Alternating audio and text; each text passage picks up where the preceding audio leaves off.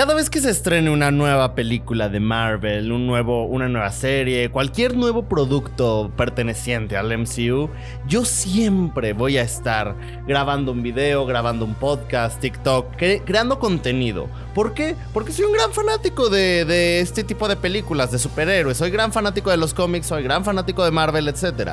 Sin embargo, el hecho de decir que somos fanáticos no quiere decir que todo nos guste, que todo lo que veamos está bien. A fin de cuentas, eh, pues a fin de cuentas, cada vez que vemos este tipo de películas, de series, de, no sé, especiales, cortometrajes, etcétera, pues esperamos que todo vaya siguiendo una correcta línea argumental. Y obviamente, pues tampoco si una película es mala o no nos gusta, no, no tenemos que decir, no, es lo peor que hemos visto, por favor que dejen de hacer esto, hay que cancelarlo, etcétera. No, no, no, no, no.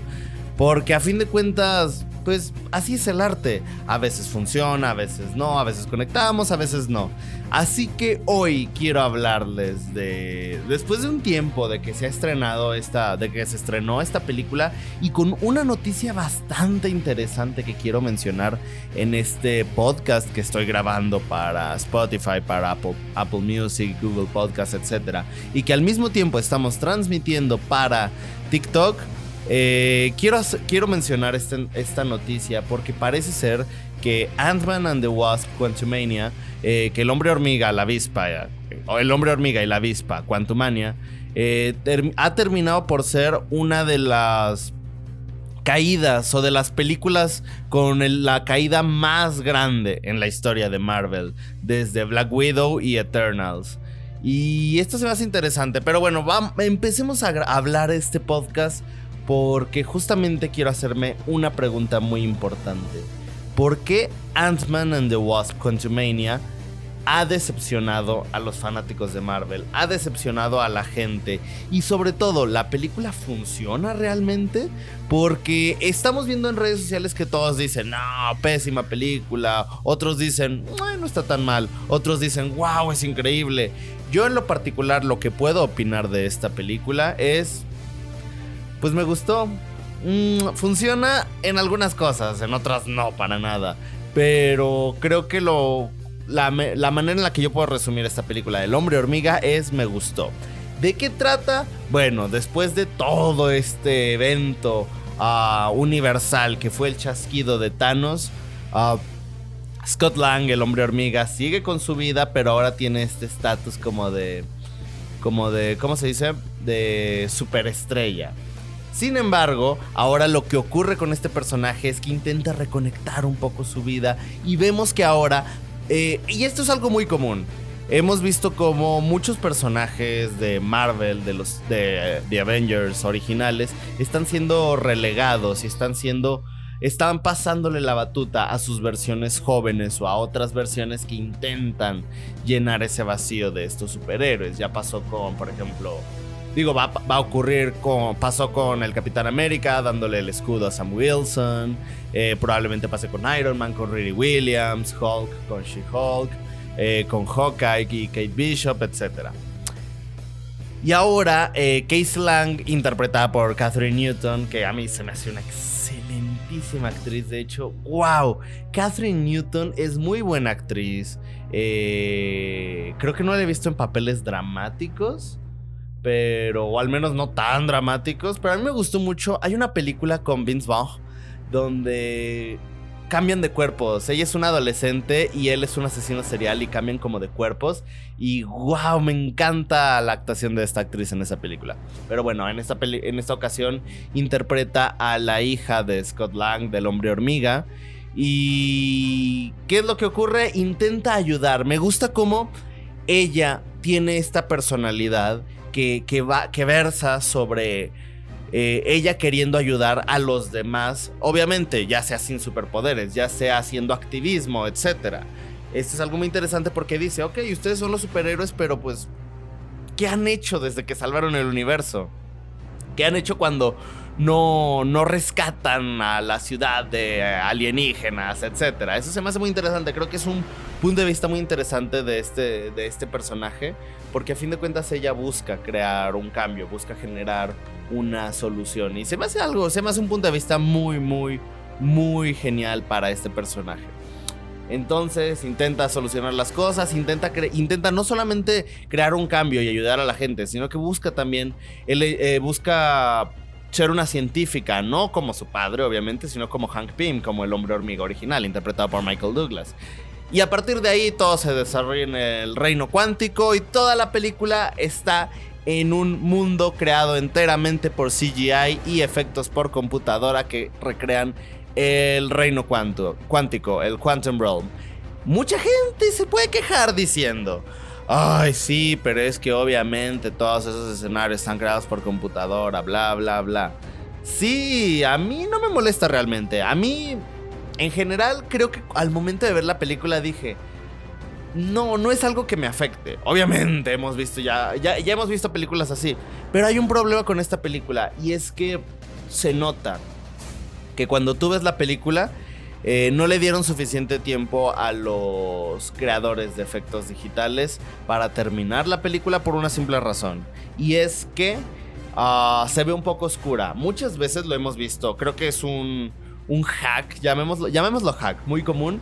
De cómo al oscurecer ciertas cosas hace que se, no se note tanto el detalle de los efectos por computadora y por lo tanto pues no, no se nota el render. Se puede se puede difuminar un poco el render para que la gente no se dé cuenta que está como, pues sí, que no se ve tan mimetizado con el mundo real.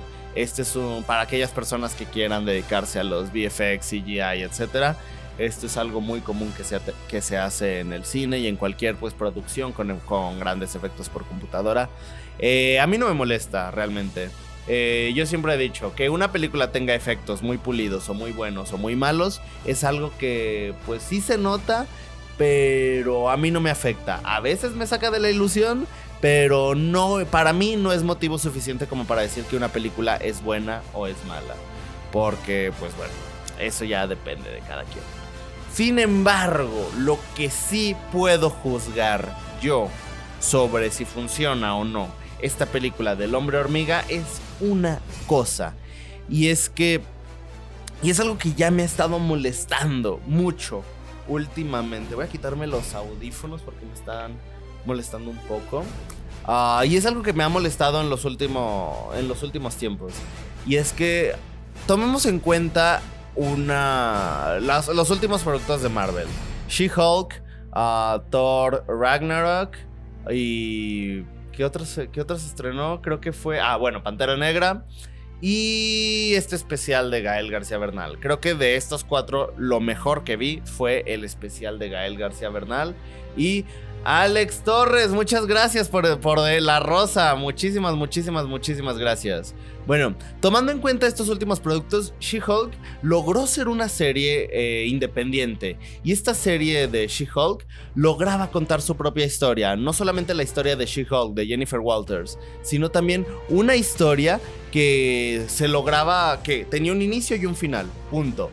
La película de Thor, Thor Ragnarok, no, Thor Ragnarok no. Thor Love and Thunder, perdón, una disculpa. Esta película de Thor Love and Thunder Ah, ya iba encaminada a establecer otras cosas más que contar una historia de Thor. Pero bueno, si quieren saber mi opinión de Thor, escuchen mi podcast o vean mi video sobre esa película. En general dije que era un... Era buena, era mala, para mí fue un... Estaba, estaba bien, no hay problema.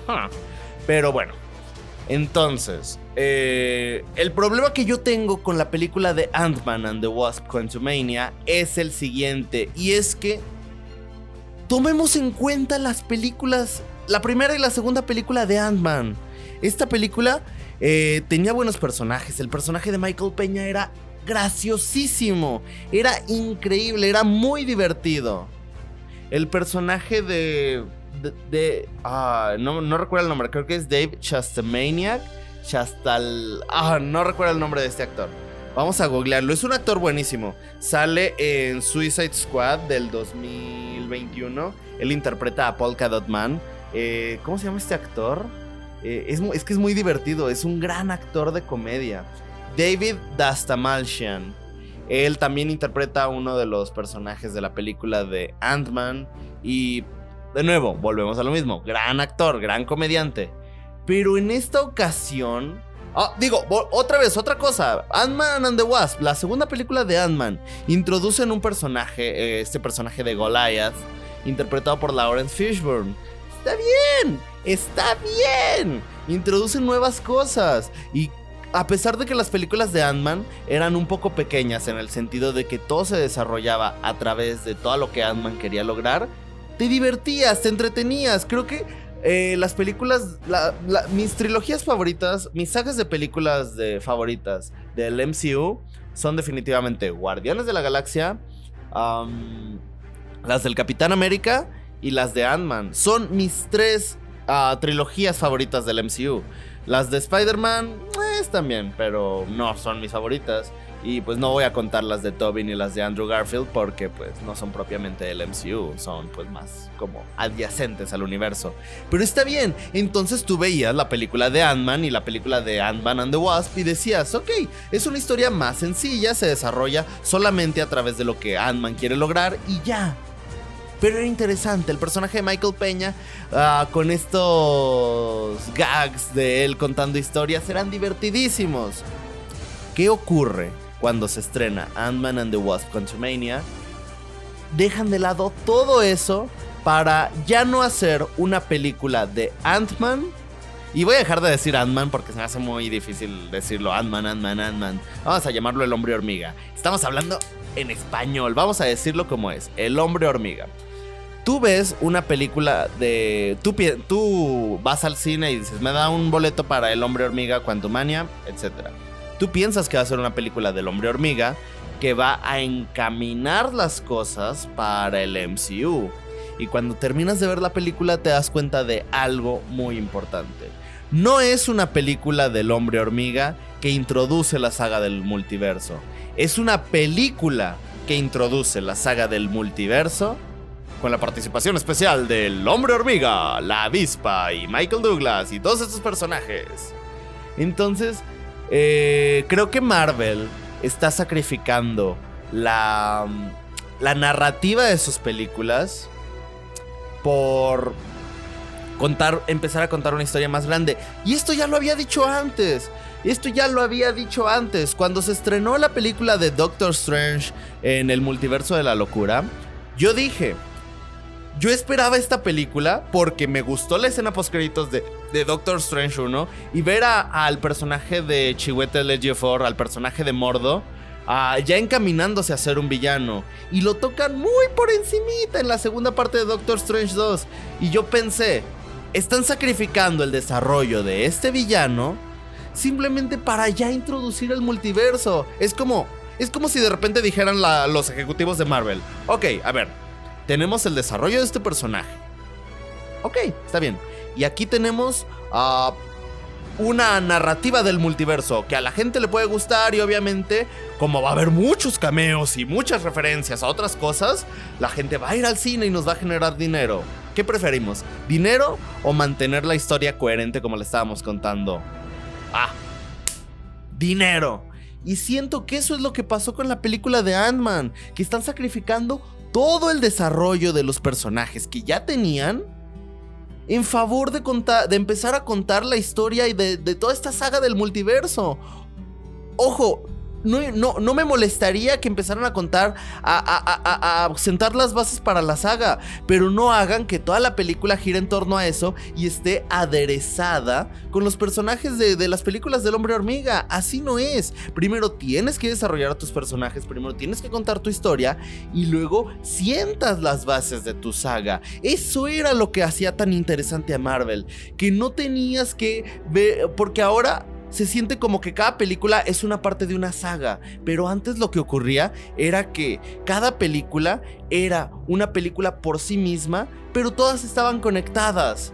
Y, a través de cositas, pero ahora cada una es la primera, la segunda, la tercera, pum, pum, pum, pum, pum, pum, pum. Y entonces, ah, se siente que, están dejando de lado muchas cosas simplemente para contar una saga aún más grande. Y eso es lo que no me gusta. Sin embargo, ya me quejé de la película.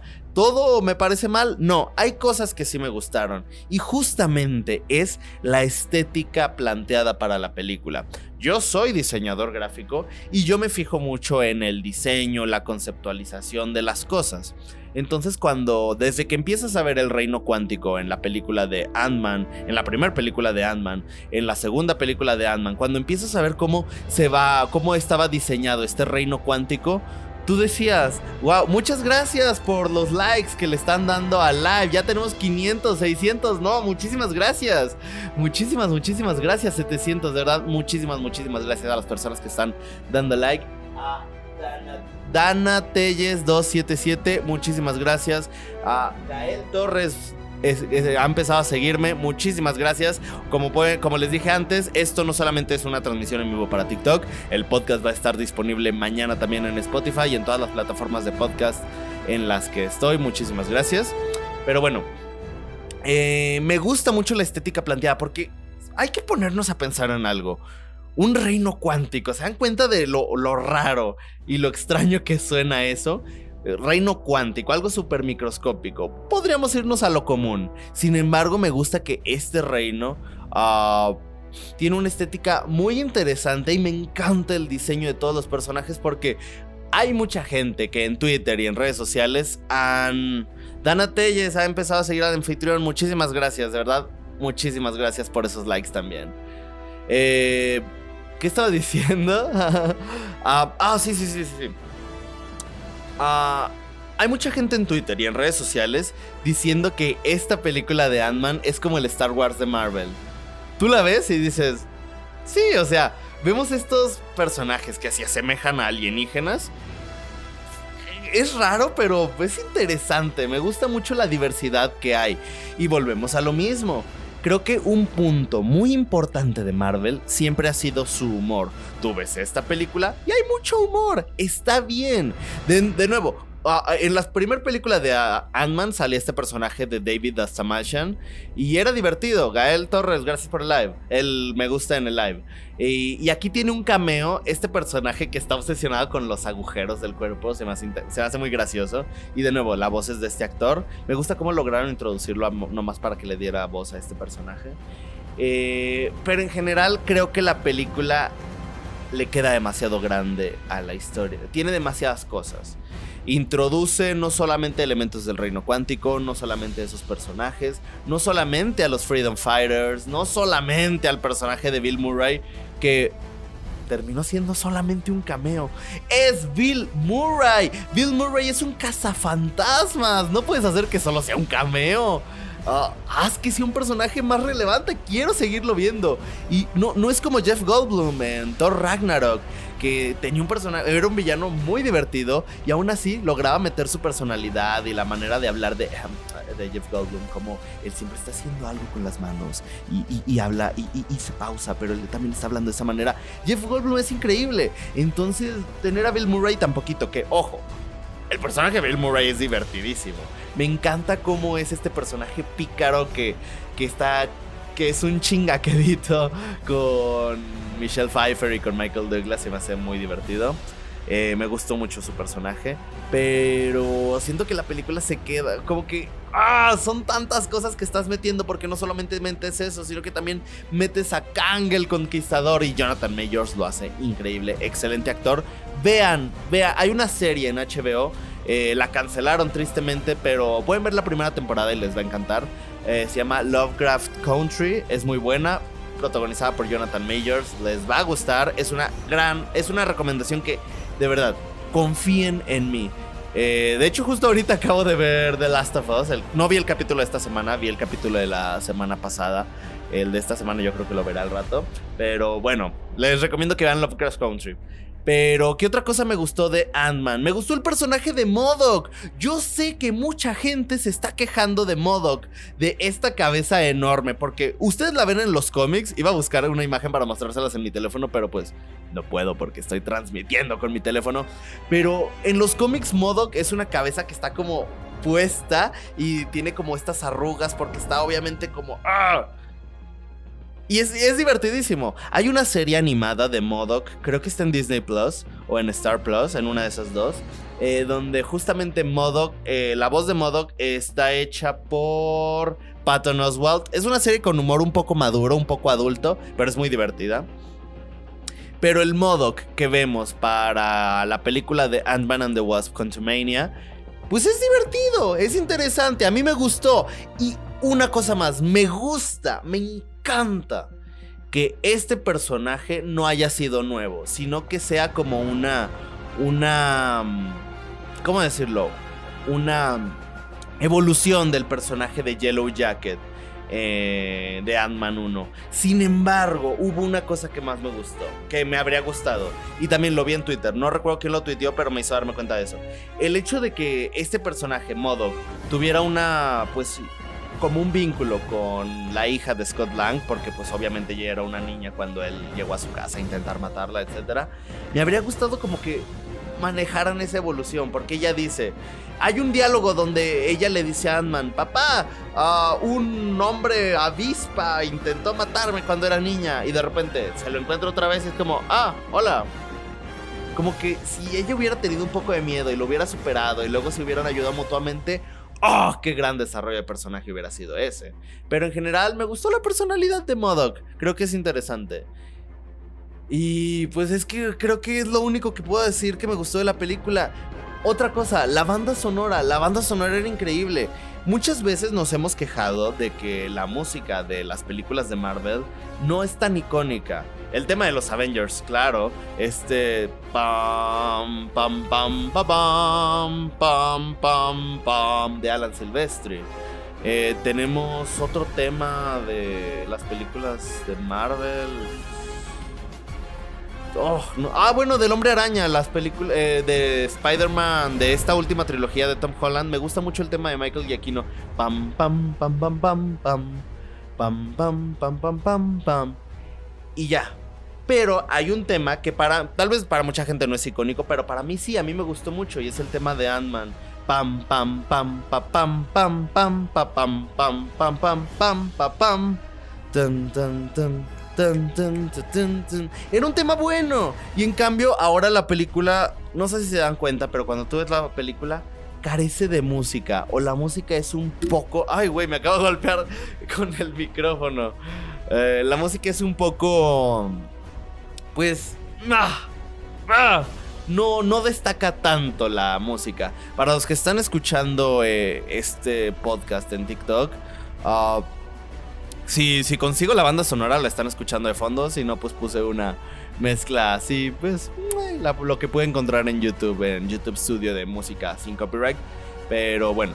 Eh, me, habría gustado que la banda sonora fuera más pregnante. Que, tú, que, que retomara este tema de Ant-Man. Es que. Ah, no sé, siento que la película me gustó mucho. Yo me divertí, me entretuve. Creo que el humor es increíble. Creo que esta secuencia. Y hay cosas increíbles en la película. Michelle Pfeiffer, Michael Douglas como Hank Pym. ¡Oh! De verdad, qué gran personaje. Kang el Conquistador es muy bueno, Catherine Newton también.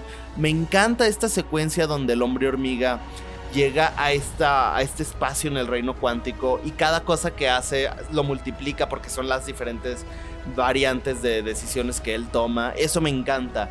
Y me gusta cómo llega una solución donde todas estas estos clones de Scott Lang, del hombre hormiga, se unen como si fueran hormigas para salir adelante. ¡Oh! Qué gran concepto, qué gran escena. Me gustó mucho eso. Eh, y pues ya, los únicos defectos que tengo con la película son principalmente la banda sonora. También la, el sonido. Hay momentos donde como que algunos diálogos están muy altos y otros no. Y como que faltó ecualizar bien el audio de la película. Definitivamente yo diría que eso sí faltó. Y pues eh, lo que dije antes, que Marvel deje de arriesgarse. Dragon Ball Super, la película. Creo que grabé un podcast sobre eso. También tengo un TikTok. También grabé un video. No, grabé un chingo de cosas sobre la, última película de Dragon Ball Super.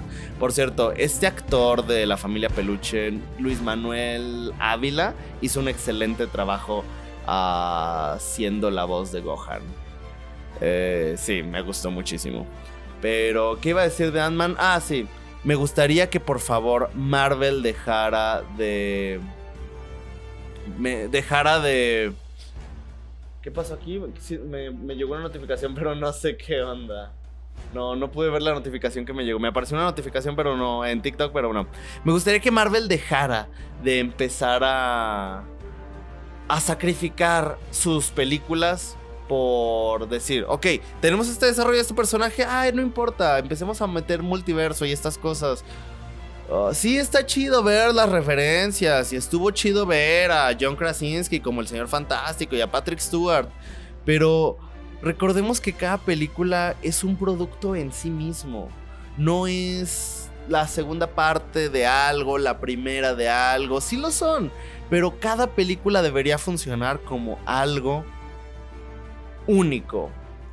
Eso es lo único que tengo que decir de la película de Ant-Man and the Wasp Quantumania. Eh, pues ya, quiero saber qué opinan ustedes, ya sea los que están viendo el live en TikTok y los que nos están escuchando en Spotify, en Apple Music, en Google Podcast, en Amazon Music, etc. Cuéntenme qué les pareció esta película de Ant-Man and the Wasp Quantumania. Si son fanáticos de las películas de Marvel, pues ¿Es lo que esperaban? Yo la verdad, pues como dije antes, no porque una película me, haya decepcionado o no me haya gustado, voy a decir, ya no voy a ver ningún producto de Marvel, ¿cómo se atreven, malditas? No, pues simplemente soy fan. Ah, y como lo he dicho antes, hay que ver cine, hay que ver buen cine, hay que ver mal cine, hay que ver todo tipo de películas, de superhéroes, cine de arte, cine de autor, cine nuevo, cine clásico, etc. No, hay que ver, hay que, hay que ver hay que ver todo tipo de cine. Así que, pues, si esta película no cumplió las expectativas tanto de fanáticos, Nana Telles 277, no.